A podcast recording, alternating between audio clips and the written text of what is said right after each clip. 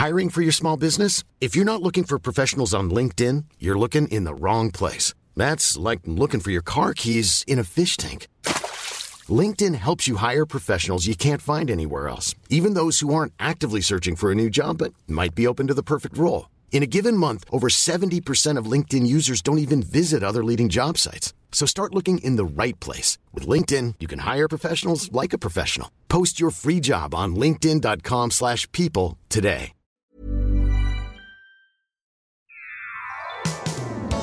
Bienvenue dans ce nouvel épisode du podcast TFTC, podcast euh, format 3 films. On va vous conseiller 3 films plus un son. Euh, en général, on commence. Ça nous arrive de commencer par euh, l'actu ciné. Euh, on en avait parlé euh, récemment avec euh, Sarah et Aurélien. entre temps, j'ai pas vu grand chose parce qu'on a tourné à deux jours d'écart. Et moi j'ai vu un film, dis donc. Ah, vas-y, J'ai vu euh, Poor Things, le film euh, justement Ah, oui. de... Ah. Yorgos Lanthimos. exactement, T'as aimé dont on avait parlé. Ouais, franchement, j'ai trouvé ça super. Au début, euh, un peu perdu parce que euh, il y a beaucoup de choses à accepter, j'ai envie de dire, parce que c'est un monde à part, euh, un peu entre du Tim Burton, euh, la Hammer, chelou, et en même temps euh, très Lynch, quoi. C'est-à-dire qu'il y a des personnages euh, très improbables et en plus une réalisation encore plus chelou que d'habitude, euh, avec des plans euh, fisheye et tout. Mais une fois que tu rentres dedans, euh, il y a énormément d'idées de réalisation comme d'habitude et il y a des, enfin, il y a des masterclass de jeux, notamment bien sûr Emma Stone, mais je ne savais pas parce que j'avais pas capté, euh, j'avais pas trop regardé les bandes annonces. Mais il y a aussi Mark Ruffalo qui est incroyable dans le film. Ah, pas mal. Alors que moi je pensais qu'il y avait surtout euh, William William Dafoe, Dafoe, ouais. qui est aussi très présent, mais il y a un moment où d'un coup ça se développe énormément l'histoire avec Mark Ruffalo et Ruffalo est exceptionnel. Et je me suis rendu compte à quel point j'adorais cet acteur et à quel point euh, à chaque fois il fait mouche avec des rôles hyper différents. Et non, Emma Stone, génial, mais surtout le, le grain de l'image. Il y a un moment, ça part vraiment en totale science-fiction avec beaucoup, beaucoup de décors, ce que j'avais pas du tout imaginé au départ euh, quand j'avais vu les bandes annonces du film.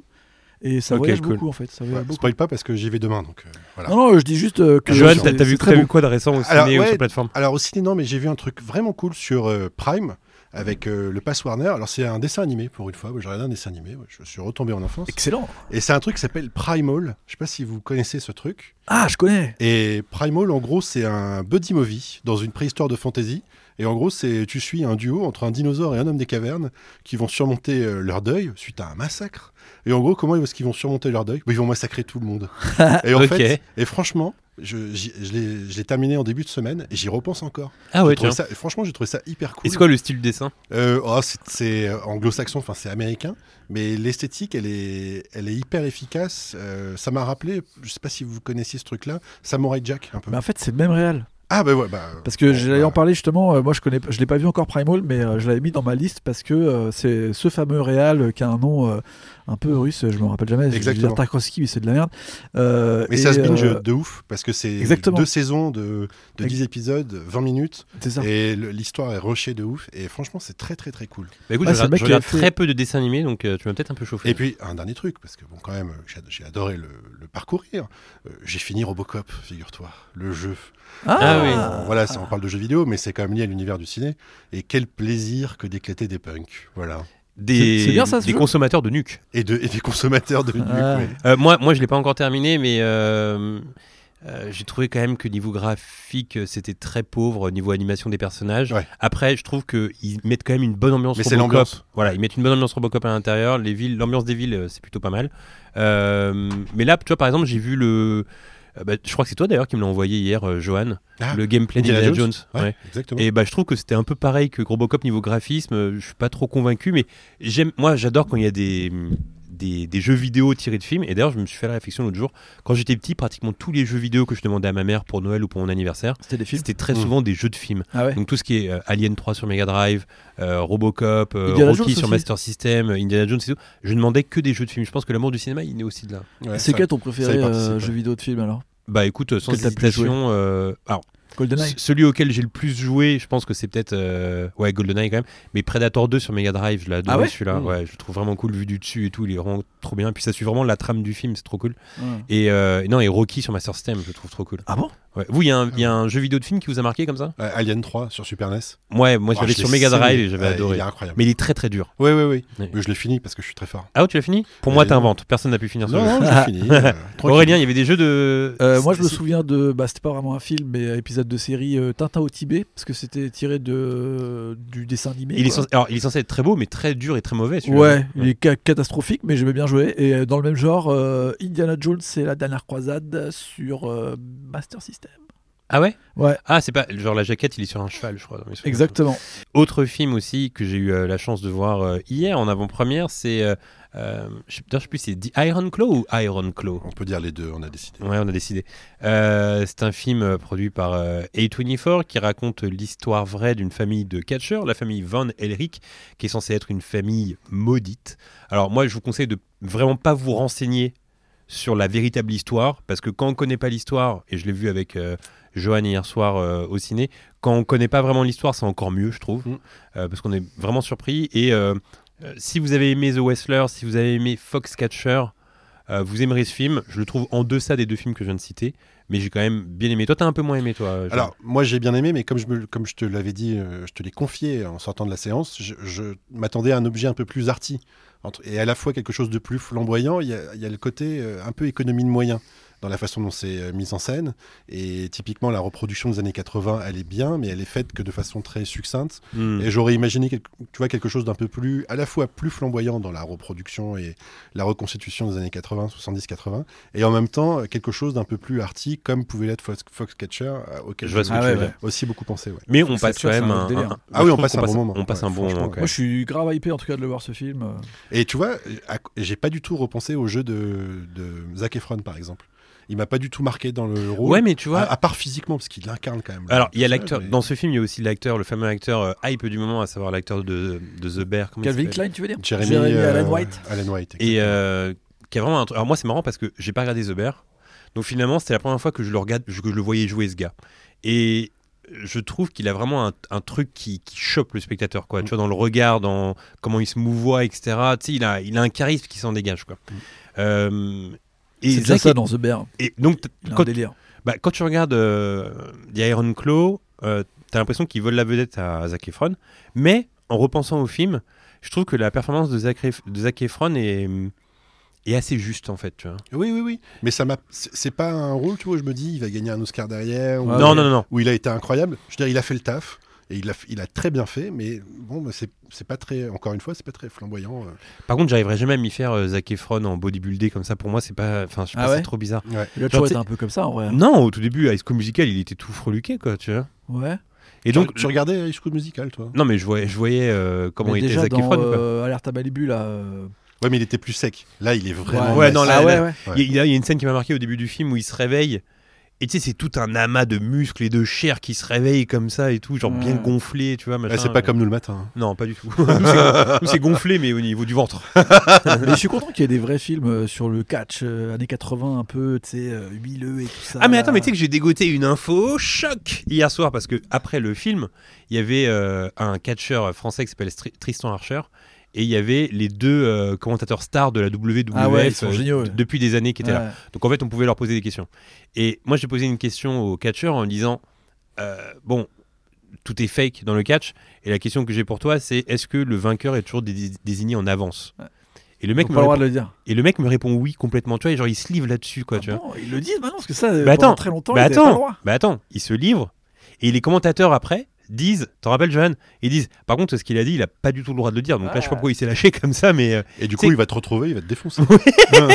C'est ce qui s'appelle le Cap Fer, je crois. Oui, mais en même temps- en disant que c'est là l'omerta du, du truc. Bah, c'est ça, faut et là, le- absolument pas le dire. En tout cas, mais là, le gars s'est livré. du- Le gars s'est livré à moi. Donc c'est un. Écoutez, auditeur de TFCC, c'est un scoop que je vous donne. Le catch, c'est faux. c'est le scoop. Et c'est un catcheur qui nous l'a Et dit. c'est un catcher et, qui tu, et dis ça pour ton dernier podcast. Oui, bah, il, va me, tuer. TFTC va disparaître. Euh, très bien. Format 3 films. On vous conseille 3 films. Après l'actu ciné, euh, Aurélien, on va commencer avec toi. Quel est ton Ouais. film Euh, comme vous le savez sûrement, mais je vais, je vais vous le redire, j'ai une grande passion pour les, les, les, les acteurs et les actrices qui sont connus. J'ai cru que tu allais dire euh, une compassion pour les films de baseball et de golf. Bon, allez, on a, on a- on a compris. On a compris. non, non, euh, pour euh, ces acteurs et ces actrices qui sont surtout connus pour leur second rôle ou euh, qui ont des carrières euh, très longues et incroyables, mais euh, pas avec des grands premiers rôles et des grands films à leur, à leur image. On a souvent parlé, par exemple, de. de James Caan, de Robert Duval, qui des fois ont eu des films à leur image, mais très peu. Ed Harris. Ouais, Ed Harris, Alan Arkin, John Goodman. Et il y a un mec un peu comme ça que je suis depuis des années et, et que je trouve qu'il n'a jamais eu la place qu'il devrait avoir, c'est Stanley Tucci.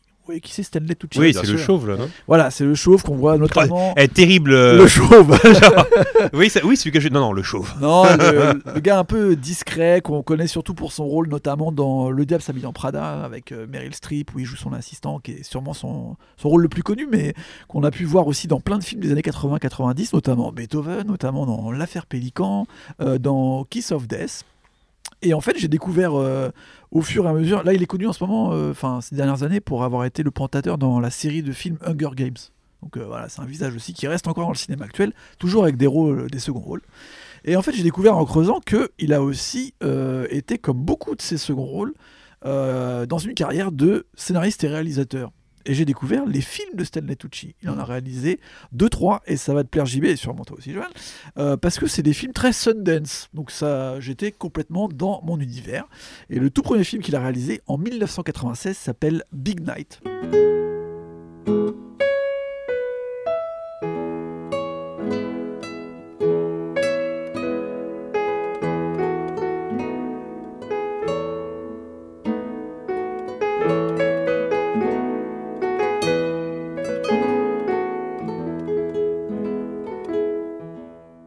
Si vous l'avez vu. En français, ça s'appelle À table. Et euh, c'est un film euh, qui, euh, un film d'époque qui se passe dans les années 50, euh, qui parle de deux frères, donc euh, un joué par Stanley Tucci et l'autre joué par, je vais écorcher son nom, mais vous allez comprendre tout de suite qui c'est, Tony Chaloub, qui n'est Ah autre oui, que Monk. Voilà, bien sûr, tout le monde le connaît pour Monk, mais si vous avez suivi la série aussi, la fabuleuse Miss Maisel, c'est le père dans la famille euh, Maisel, et on l'a vu aussi dans plein de films, Pen and Gain, il joue euh, le mec qui se fait euh, qui se fait attraper par Mark Wahlberg et, euh, et The Rock et tout. Enfin, c'est aussi un second rôle assez incroyable. Petite anecdote déjà dans le film qui m'a plu, c'est que ces deux frères italiens, le grand frère c'est donc Monk, il s'appelle Primo. Et euh, Stanley Tucci, c'est le petit frère et il s'appelle Secondo. Et rien que ça, pendant tout le film, il s'appelle Primo, Secondo, ça me faisait marrer, c'était assez cool. Euh, ils ont récupéré un resto, ils viennent d'arriver d'Italie, euh, ils ont un resto euh, sur la côte est américaine. Et ça marche pas. Monk est donc le cuisinier. Et Stanley Tucci s'occupe plutôt de la, la de la salle, etc. Et en fait, tout le début du film, c'est vraiment que tu vois que le resto marche pas. Il y a personne qui vient. Il y a des gens qui viennent et ils veulent euh, des spaghettis bolognaises. C'est un resto italien. Et donc, euh, bon, qui est pas d'accord, il veut leur faire des vrais plats italiens. Il en a marre qu'ils veulent euh, à la fois des pâtes et un risotto. Ils disent c'est deux féculents, ça va pas du tout. Et en fait, euh, très vite, tu comprends que Stanley Tucci, il est un peu en galère parce qu'il n'arrive pas à faire comprendre à son frère qu'il faut qu'il fasse des choses qui marchent mieux. Parce que sinon, bah, ils se font virer en fait. Euh, la banque ne veut plus leur prêter d'argent et ils vont euh, arrêter d'avoir ce restaurant et ils savent pas trop ce qui va se passer. Euh, à côté de ça, Stanley Tucci réussit avec un autre de ses potes qui est joué par Ian Holmes à avoir euh, une connexion avec un grand joueur de jazz qui s'appelle Luis Prima et il lui dit genre ok Luis Prima va venir dans ton resto ce soir avec son équipe c'est la chance de ta vie potentiellement ça va lancer ton resto et en fait l'histoire c'est ça Big Night c'est la soirée où il est censé recevoir le, boss du jazz de l'époque. Et donc il veut faire la plus grande soirée possible qui est censé relancer la carrière euh, de leur restaurant qui est un peu euh, prend le ballon. Et en fait euh, juste dans cette histoire de, soirée et de big night t'as vraiment un truc sur une relation sur la relation de famille sur la relation des deux frères. C'est vraiment fait comme un film Sundance où c'est que des des portraits de personnages un peu comme ça, euh, très euh, italiens, mais en même temps très un peu déconnectés avec ce qui se passe aux États-Unis parce qu'ils viennent d'arriver, ils sont beaucoup recentrés euh, autour de ce qui se passe encore à, Rome, ou, et c'est dans les années 50, donc ça parle de Cadillac, etc. Et il y a une place centrale pour la bouffe. Tout se passe beaucoup dans la cuisine et dans la salle de restaurant. Et il y a un mélange entre des dialogues hyper intenses pendant qu'ils sont en train de faire à manger et en même temps des moments où il se dit rien mais ils font à manger ensemble et ne serait-ce que ça tu sens la tension qui monte ou les changements en fait de, de discussion et de enfin et de, de rythme qui, qui, vraiment Mm. relié avec la fait de faire à bouffer en fait et, euh, et en fait bah tout est fait un peu comme un menu et comme euh, un menu italien avec euh, bah, les antipastilles, les primi, les secondi. Et alors ce film, tu l'avais jamais vu? Non, je l'ai découvert là, euh, bah, je l'avais mis dans ma liste euh, Letterboxd depuis des années, et je l'ai vu là il y a six mois euh, pour, euh, pour l'occasion. Je m'étais dit, il faut absolument que je vois ce film de Stanley Tucci qui est réputé comme étant très, très bien connu, qu'il l'a mis un peu euh, sur la sur la, la, la scène euh, Mm. de la réalisation. Après, il a fait quelques autres films qui sont un peu moins réputés. Et euh, celui-là, je l'ai trouvé. C'est un petit film touchant, tu vois, où vraiment, justement, ça donne euh, beaucoup de profondeur à des gens que tu vois d'habitude toujours en second rôle. Des Ian Holmes, des Monk, pardon, je vais écorcher son nom, ou des Stanley Tucci, mais il y a aussi euh, euh, euh, Minnie Driver, la, la Mm. meuf de euh, Will. Hunting, dans Will Hunting, dans, dans Matt Damon dans Will Hunting. Elle a vraiment un nom d'actrice, Mini Ouais, Driver. qui est aussi euh, hyper touchante et qu'on voit rarement aussi. euh, C'est un pseudo. donc, hein. Euh, Et me- Non, euh, tu crois Ouais, non, il va encore m'avoir, il va encore Non, c'est un pseudo. Ah ouais, c'est ça. ouais. Elle s'appelle Jo- elle s'appelle- elle s'appelle Jocelyne Groseille. C'est une histoire vraie, Iron Man 3, c'est bon. oh. T'en as souffert de ça. hein. Non, je rigole, ça m'a fait rire. C'est juste, juste à chaque fois, je mon. Ah bon? Et je fais, mais il est débile ce mec ou... Qui est cette personne? Bref, c'est un film que je vous recommande vraiment parce que euh, on voit la bouffe d'une autre façon, euh, vraiment de Bouffe italienne, du cinématographique. Ouais, en plus Alors, italienne. Et en plus, on sait tous que la bouffe italienne, c'est notre bouffe préférée. C'est la meilleure. Et là, il y a la- vraiment des trucs sur des recettes. J'ai une bonne question pour vous. Euh, Donnez-moi les trois meilleures euh, cuisines en fonction des pays. Ah, Euh, Saint-Maclou. euh, Comment? Ikea. Pardon? Saint-Maclou. Ikea. C'est vrai que les cuisines Saint-Maclou sont très efficaces. Très Ouais. efficace, ils te Ouais. au millimètre. C'est propre.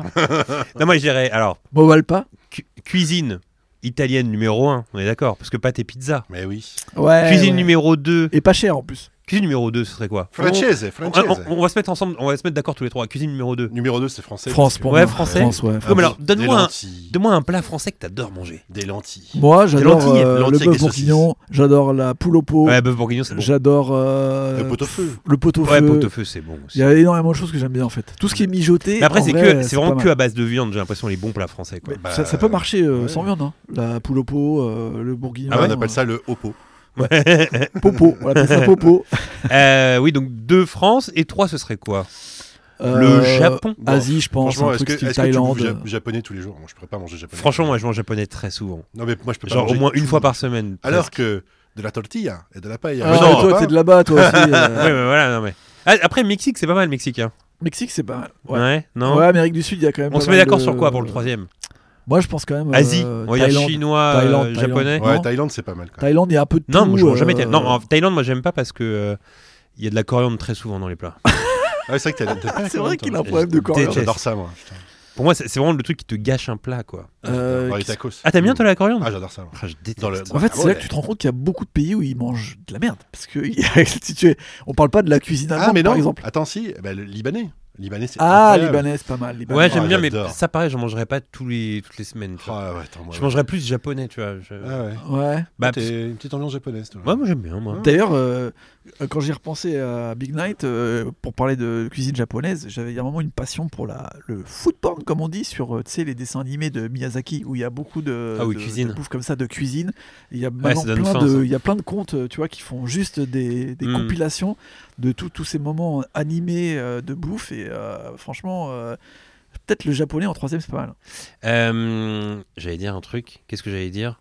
J'allais dire que euh, tu parlais de la bouffe allemande juste avant. Ouais, ouais, parce que je dis que personne ne parle de la bouffe Bah attends, allemande. bah moi j'étais allé. Alors, je suis allé à Berlin, je suis allé à Stockholm, et moi ce que j'aime bien faire quand je vais dans des restos euh, là-bas, c'est je veux manger la spécialité. tu demandes la typique. J'adore manger la spécialité d'ici, tu vois. Et donc, j'avais demandé la spécialité à Berlin et à Stockholm. Et euh, à, à Stockholm, on a servi de la purée avec des boulettes de viande. Mm. C'est la spécialité Mais là-bas. t'étais chez Ikea, en Ok, fait. super. Non, mais c'est vraiment la spécialité là-bas, quoi. T'es chez Ikea. mais non, mais c'était pas terrible. Et en Allemagne, je- bah, en vrai, je pense que ça devait être une saucisse. Saucisse, avec... c'est les wurst. C'était pas terrible non plus. Avec la patate. Mais c'est quoi le pire? C'est l'Angleterre, le pire pays pour la bouffe? Ah, Ouais. Si on va Ouais. ici, le royaume en Angleterre. Si on va Tout dans les tout est clichés. bouilli, tu vois. quoi. Ouais, ça donne pas envie, moi. Ouais, non, ça donne pas envie. Ils ont même pas de spécialité. Ils ont des spécialités C'est Si, le ouais, le bœuf bouilli. C'est le fish and euh, chips. Ouais, les trucs Non, et puis la soit frit, soit bouilli. Le quoi? La rôtisserie. Ouais. Le Ah Sunday roast, euh, Ouais. ça, c'est leur, leur gros truc. Très bien. Ouais. Euh, Je t'ai perdu, là.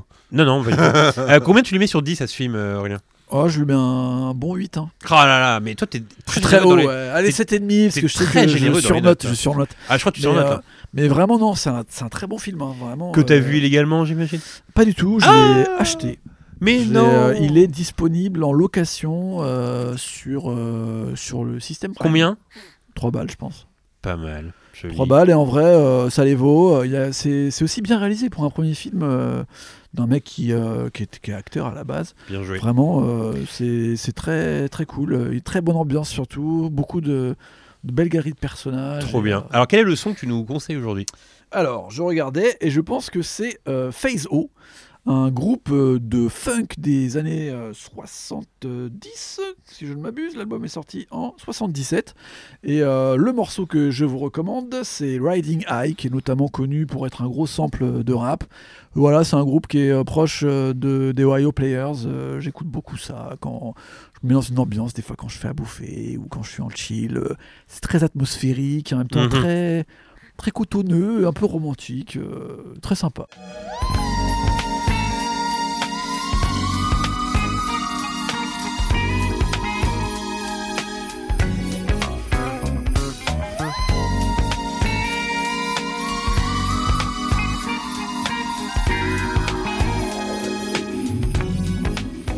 Cuisines quoi, toi Sexy. Quoi? Tu cuisines quoi toi? Des pâtes. Non, euh, je, je suis très euh, en ce moment. euh, euh, merde, légumes bouillis, donc ouais, euh, Ah, putain, pot ça au fait- feu. ça, ça euh, m'excite beaucoup. Voilà. Ouais, Je comprends mon montage. Je suis très pot au feu. très pot au feu.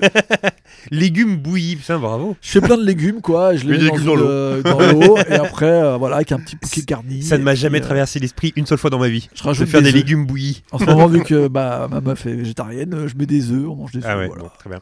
Écoutez, on va enchaîner sur euh, mon film. À moi, euh, il y a quelques. euh, euh, alors, je sais pas quand est-ce que ce podcast sortira, mais il y a quelques jours, ou alors une ou deux semaines, j'ai sorti un Tabs Mel Gibson. Yes. Et c'était assez fascinant à, à écrire parce que c'est un acteur qui me fascine quand même, euh, de par les rôles qu'il a joués, parce que je me rends compte que pratiquement toute la filmographie de Mel Gibson me plaît, quoi. Alors, un peu moins celle d'après, euh, après- d'après les polémiques, mais tous les films qu'il a fait avant, je crois que je les aime tous. Que ce soit euh, Conspiracy Theory, euh, La. Rançon, L'Arme Fatale, euh, les Mad Max et tout. J'aime trop ces films, je les trouve Ouais, je trop suis bien. en d'accord. fait. Et T'aimes bien euh, Bird on the Wire? J'adore Bird on the Wire, Ouais. c'est trop cool. Et puis, Goldie Hawn est incroyable dedans. Ouais. Et d'ailleurs, je crois qu'il n'a jamais été aussi beau, Mel Gibson, que dans Bird on the Wire. je. Ouais, il est incroyable. Il, est- il y a une scène au- à la station-service où il a les yeux bleus comme ça avec la pluie et, son, et sa parka et tout. Il est, c'est un beau gosse de ouf, quoi. C'est incroyable. Et, donc voilà, donc du coup, pour, le, ce, pour préparer ce j'ai bu Mel Gibson, j'ai mangé Mel Gibson pendant 2-3 semaines et euh, j'ai maté pas mal de ses films. Le soir, je faisais ça après, euh, après, euh, après avoir monté ou avoir écrit le Taz, je matais des films de Mel Gibson. Et j'ai revu un film dont je vais vous parler maintenant, qui n'est pas un film inconnu dans sa filmographie, mais le genre de film où quand tu zappes à la télé, des films comme ça, tu zappes à la télé et tu tombes dessus et tu restes parce que tu adores ces films. Ça arrive parfois comme ça. Et ben moi, ça me le fait avec ce que veulent les femmes.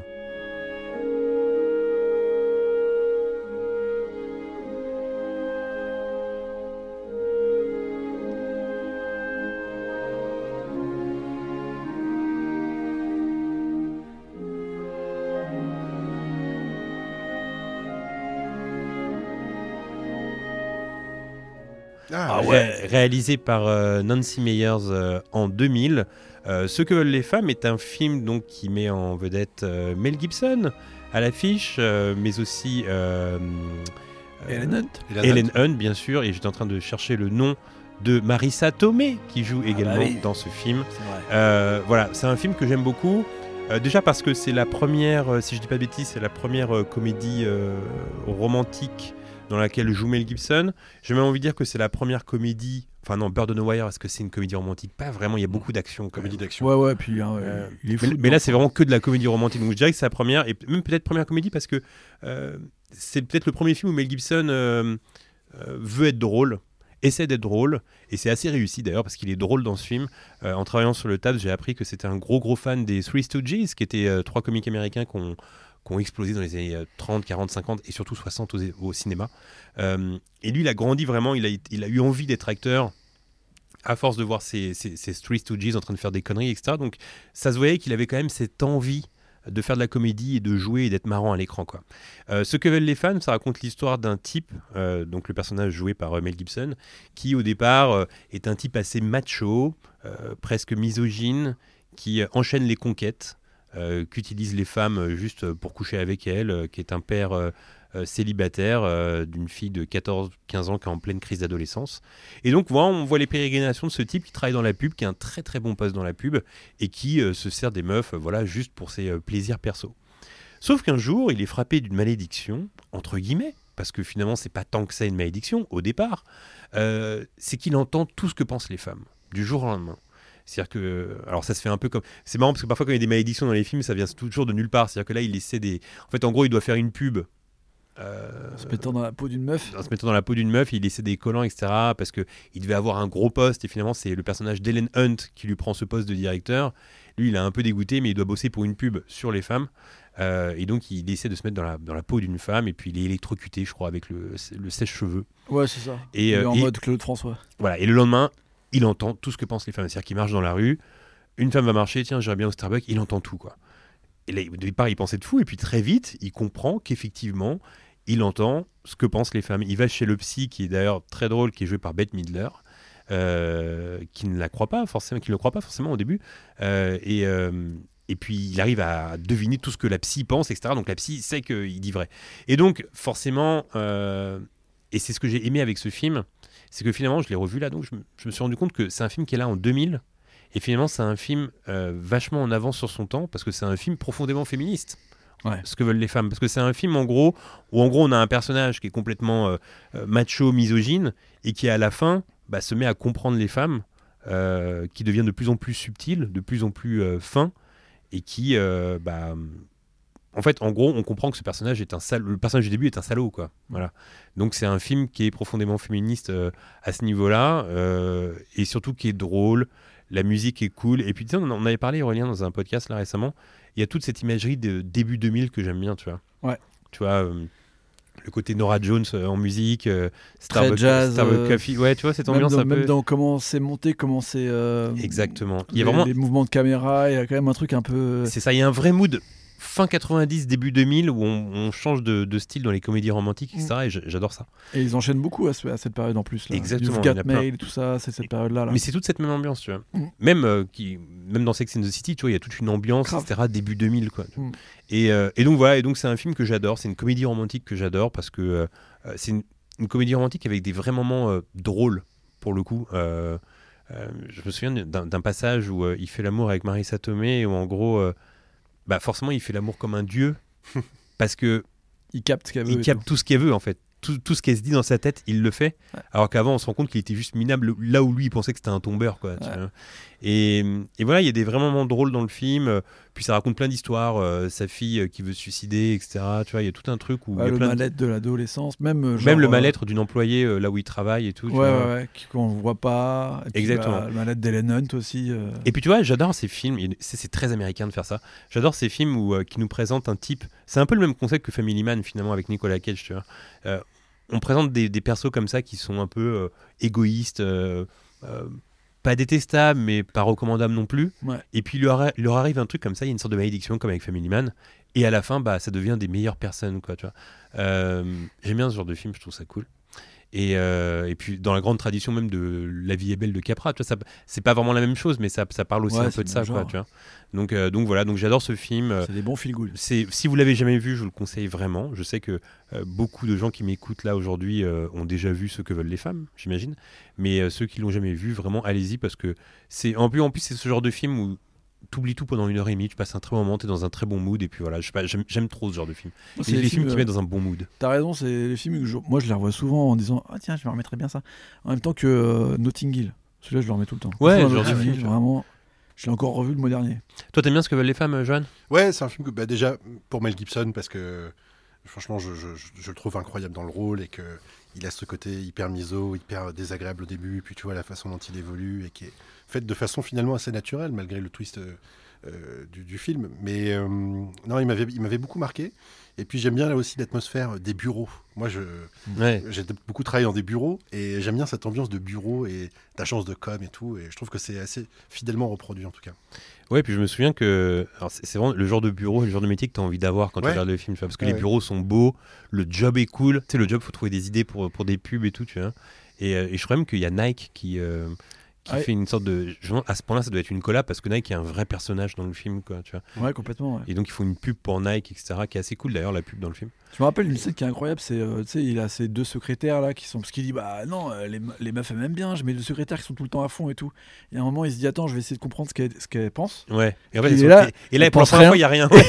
Ouais. Et puis tu sais, il, il reste, il cligne des yeux, il fait, oui, mais tu, tu penses quoi pour de vrai? Puis tu sais, il se passe rien. Mais tu fait, vois, il y a des très bonnes vannes comme ça. Ouais, voilà. Euh, donc voilà, donc ce que veulent les femmes, euh, je vais lui mettre la note de. euh, moi, j'aime- Non mais j'aime pas, j'aime- hein. pas surnoter, mais je vais mettre 7,5 sur 10. ah ouais, comme Mais, moi. mais en vrai, regarde, en fait, c'est toujours difficile de noter les films parce que si on dit, voilà, on note en tant que comédie romantique, bah, si on note en tant que comédie romantique, j'ai envie de mettre 9 parce que c'est, voilà, ça, ça remplit le, tout ce qu'on attend d'un- d'une comédie romantique, quoi, tu vois. Mais euh, je mettrais 7,5 quand même. Voilà, 7,5 pour ce que veulent les femmes. Moi, en fait, je mets toujours des notes euh, subjectives par rapport à moi. Mm. que c'est mes goûts, je kiffe et je me dis, tiens, bah, je mets tout à 9. Mais c'est vrai que. Mais tu mets quoi à plus de 8 alors? Bah, plus de 8, ça va être les chefs-d'œuvre. Ah, Ça va être les, euh, euh, je sais pas, les Barry Lyndon, euh, euh, les Stromboli, euh, les films comme ça, tu vois, qui ont plus de 8, quoi, tu vois. Mm. Mais, mais non, mais 7,5, c'est une bonne note quand même. Les tuches. Et pour le, le son, euh, figurez-vous que j'ai découvert un groupe récemment qui est un vieux groupe, mais un groupe euh, pour lequel j'avais été euh, toujours réfractaire à l'idée d'écouter leur musique parce que c'est très bête la raison, c'est que j'aimais pas leur nom de groupe, à savoir, à savoir Pedro the Lion. Et, et en fait, je sais pas, Pedro the Lion, je me disais, oh, je sais pas, ça me tente pas du tout ce nom de groupe, ça doit pas être. Si j'aime pas le, le nom du groupe, c'est que ça doit pas être ouf comme musique, ça doit pas être mon style, quoi. Tu vois. Et récemment, je suis tombé sur un, un de leurs sons, et en fait, j'adore. Je trouve ça trop bien. C'est-à-dire que là, en ce moment, depuis euh, 3-4 mois, j'écoute en boucle leur album euh, It's Hard to Find a Friend, qui est sorti en 1998. Et je trouve ça trop cool. C'est un mix entre du, euh, euh, du rock, euh, mais parfois un peu triste, un peu slowcore, etc. Je trouve ça trop bien. Et la chanson que j'écoute en boucle en ce moment, c'est Off, Up and Coming Monarchs.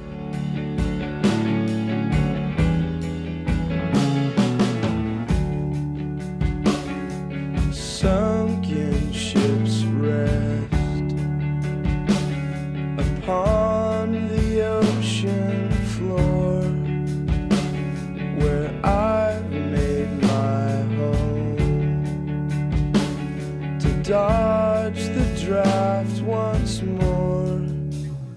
Très bien, on va terminer avec le film de Johan. Johan, quel film tu nous présentes cette semaine? Euh, mais non, mais déjà, j'ai une première question. C'est est-ce que vous, est-ce que vous avez vu Torrente finalement?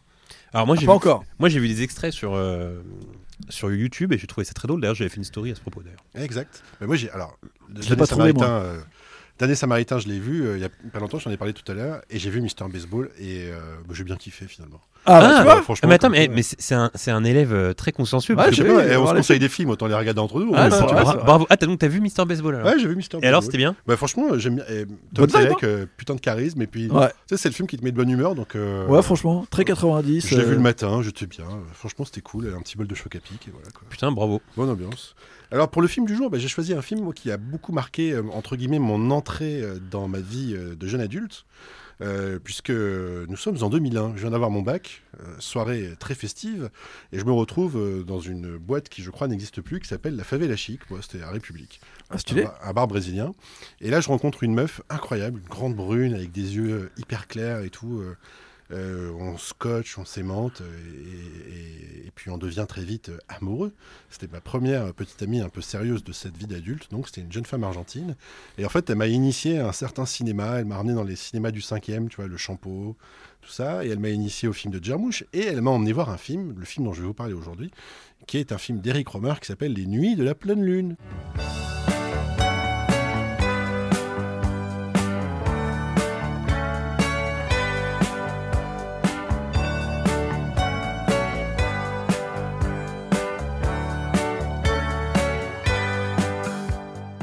Tu as certainement vu, JB.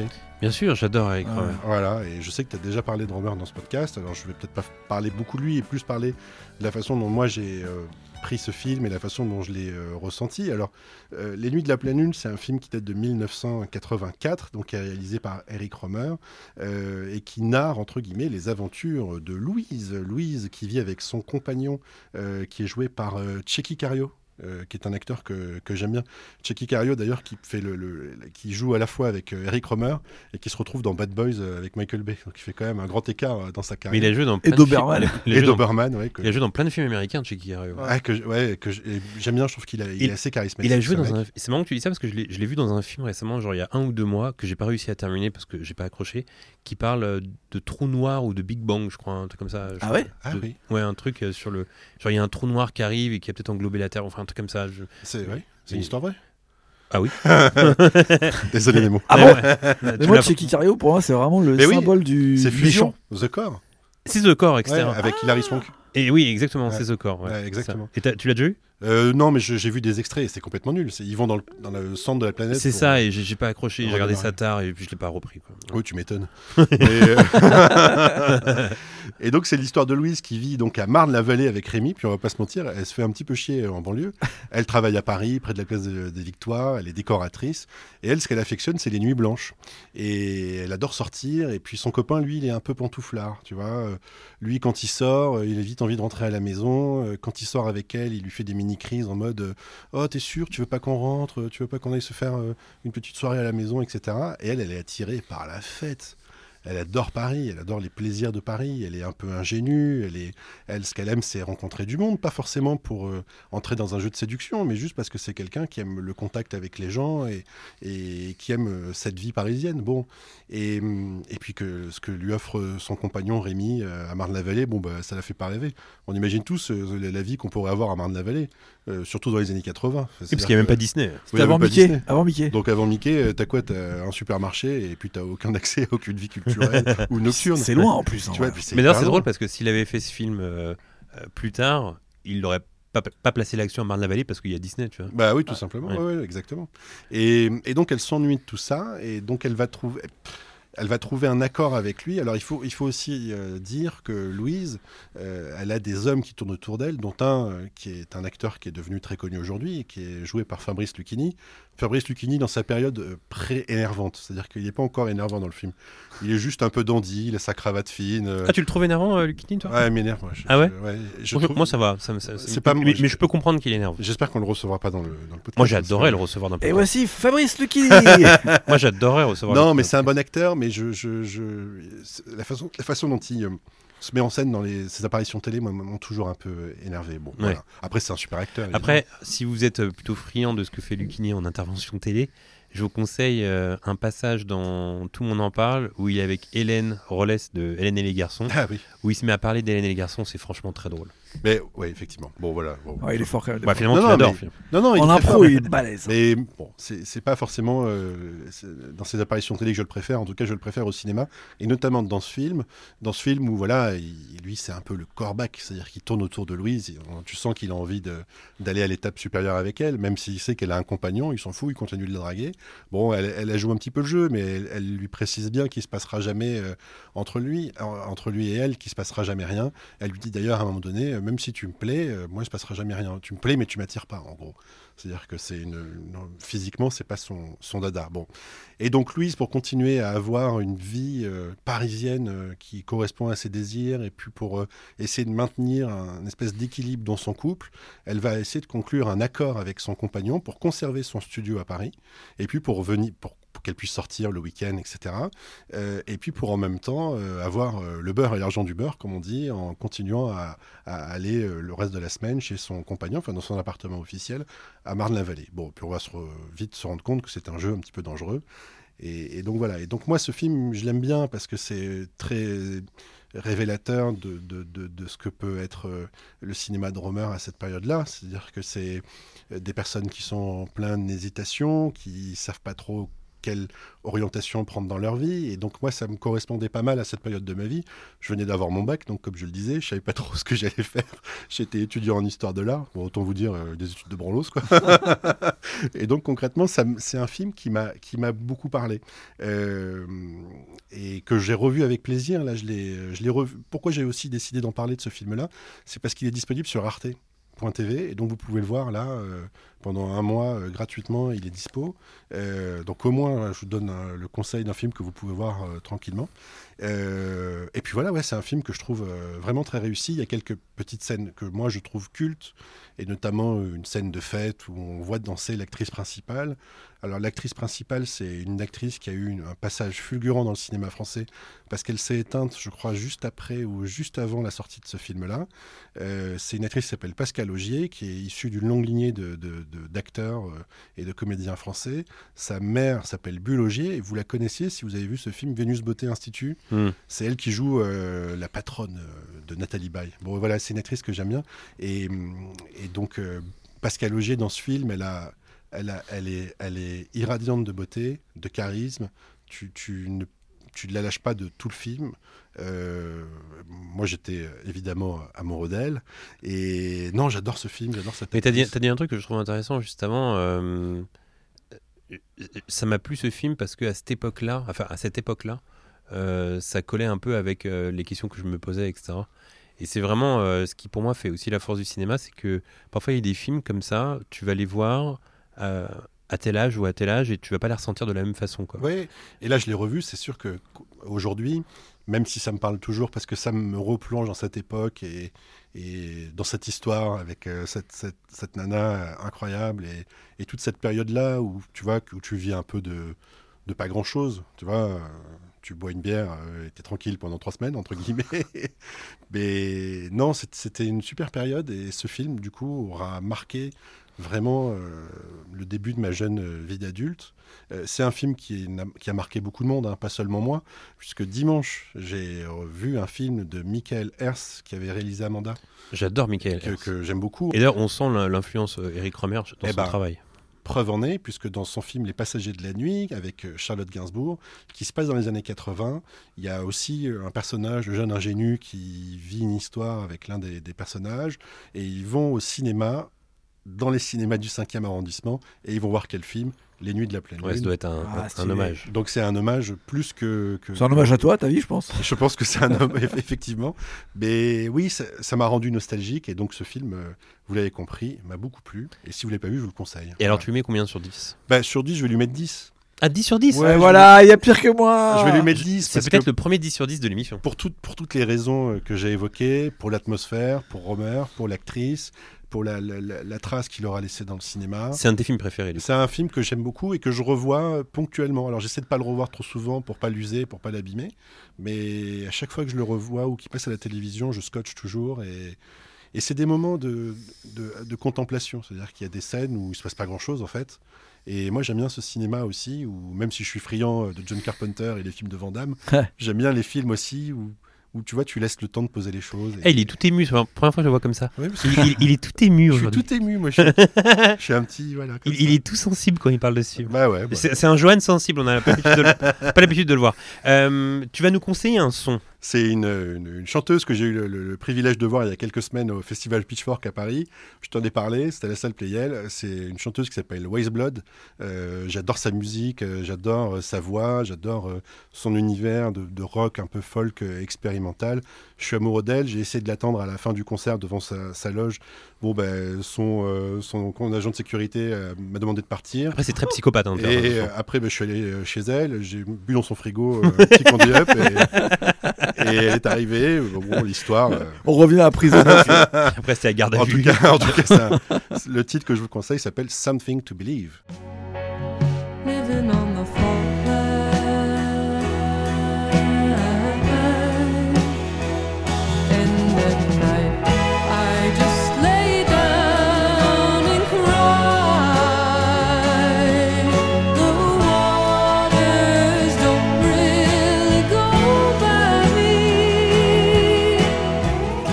Bien, merci les gars. Ça nous fait euh, trois bons films à regarder. Même si euh, ceux que veulent les femmes. euh, euh, voilà, peut-être le plus. euh, Enfin, même sûrement le plus connu euh, des trois. Ouais. Moi, je vais te- me mettre à Romer, là, je pense. J'ai jamais vu un seul Romer. Mais vie, non. je. Oula. Je crois. hein. Bah, Bah tant alors, mieux, t'as t'as tout un faire truc à découvrir. Mais non, au contraire. Bah alors, euh, pour ceux qui n'ont jamais vu de film d'Eric Romer, faut accepter. En fait, c'est vraiment une. Faut accepter d'entrer dans l'ambiance de ces films parce que c'est la majeure partie du temps des acteurs amateurs aussi à l'intérieur de ces films, Ouais. euh, ou à l'époque qu'ils l'étaient en tout cas. Euh, et hum, comment dirais-je? Parfois, on, a- on va, on peut être dérouté par la façon de jouer des personnages parce que c'est très très écrit comme cinéma, Ouais. mais très vite euh, on s'y fait. hein. Et c'est- très juste ce que tu dis, c'est que il y a un verbe en fait, Hmm. et que c'est intéressant d'entendre parler un, un beau français, et comme même si c'est très écrit et que ça peut paraître un peu désuet parfois, franchement c'est, euh, je trouve ça génial. J'adore. Ouais. Un de mes réalisateurs français préférés, je pense. Allez, vous ce, le si ce n'est mon préféré. Eh bien, écoutez, les gars, merci. Euh, nous, on se retrouve euh, jeudi prochain pour un autre podcast. Bye tout le monde. Salut. Salut.